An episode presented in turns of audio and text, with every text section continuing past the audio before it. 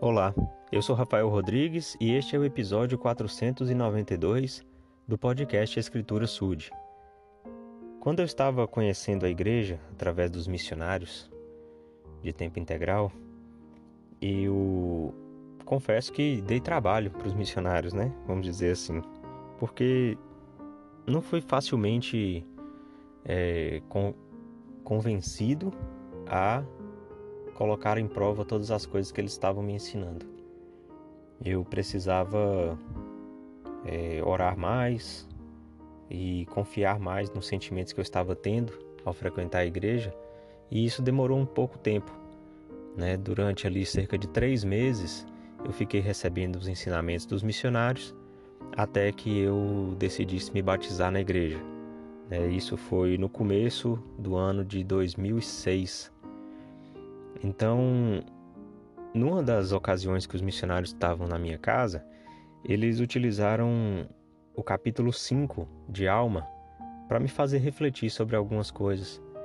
E aí que esse capítulo acabou se tornando emblemático para mim. E vira e mexe é importante a gente ler o capítulo 5, ele é um capítulo grande. Muitas pessoas é, não, não ficam muito atentas ao que a alma ensina aqui, porque tem muitas perguntas, muitos questionamentos, e isso obrigatoriamente nos leva à reflexão. O que é bom, mas às vezes a gente acaba fugindo.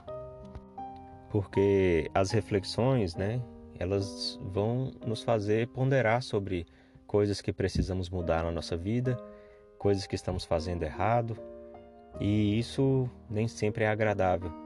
Né? A gente tem dificuldade de reconhecer, de ser humilde e de mudar para agradar o Senhor. Né? Na maioria das vezes a gente se acomoda naquilo que nos agrada, que nos deixa confortável. E o Evangelho ele não é um Evangelho para trazer conforto nas coisas erradas que fazemos. Na verdade, ele é um Evangelho que nos chama a atenção para as coisas erradas que fazemos a fim de que possamos mudar, de que possamos é, nos adaptar à maneira do Senhor.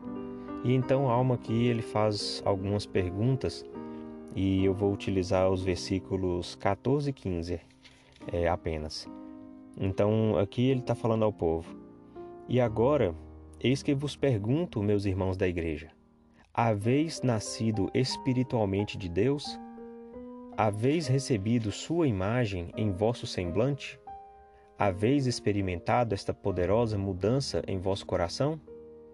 Exerceis fé na redenção daquele que vos criou? Olhais para o futuro com os olhos da fé e vedes este corpo mortal levantado em imortalidade e esta corrupção levantada em incorrupção para apresentar-vos diante de Deus e serdes julgados de acordo com as obras feitas no corpo mortal? Então aqui Alma ele começa se referindo aos irmãos da igreja. Então, se a gente for pensar se eles eram, já eram irmãos da igreja, eles já haviam sido batizados. E mesmo assim ele pergunta se aqueles irmãos haviam nascido espiritualmente de Deus. Mas o batismo não é isso? O batismo não é nascer espiritualmente de Deus? Mas uma coisa eu imagino que alma tenha se referido é o fato da pessoa entrar na água e ser mergulhado na água né, realizar o ritual do batismo, a ordenança do batismo. E a outra coisa é ter feito o convênio, que é realmente nascer espiritualmente de Deus. Né? Então, as, algumas pessoas às vezes podem entrar na água e fazer o batismo, mas não nascer espiritualmente, não fazer o convênio. E então ele continua e ele pede para a gente é, olhar com os olhos da fé para o nosso futuro. Então, como é que eu me imagino o dia que eu chegar diante de Deus, eu vou poder estar em condições de requerer as bênçãos que Ele promete aos fiéis?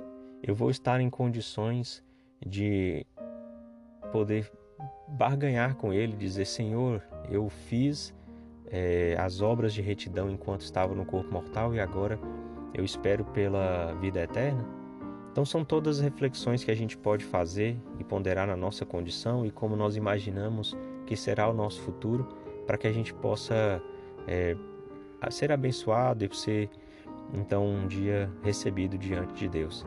Então, acho que essas reflexões que a alma traz no capítulo 5 são muito boas e eventualmente importante que possamos fazê-las em nossa vida. Em nome de Jesus Cristo, amém.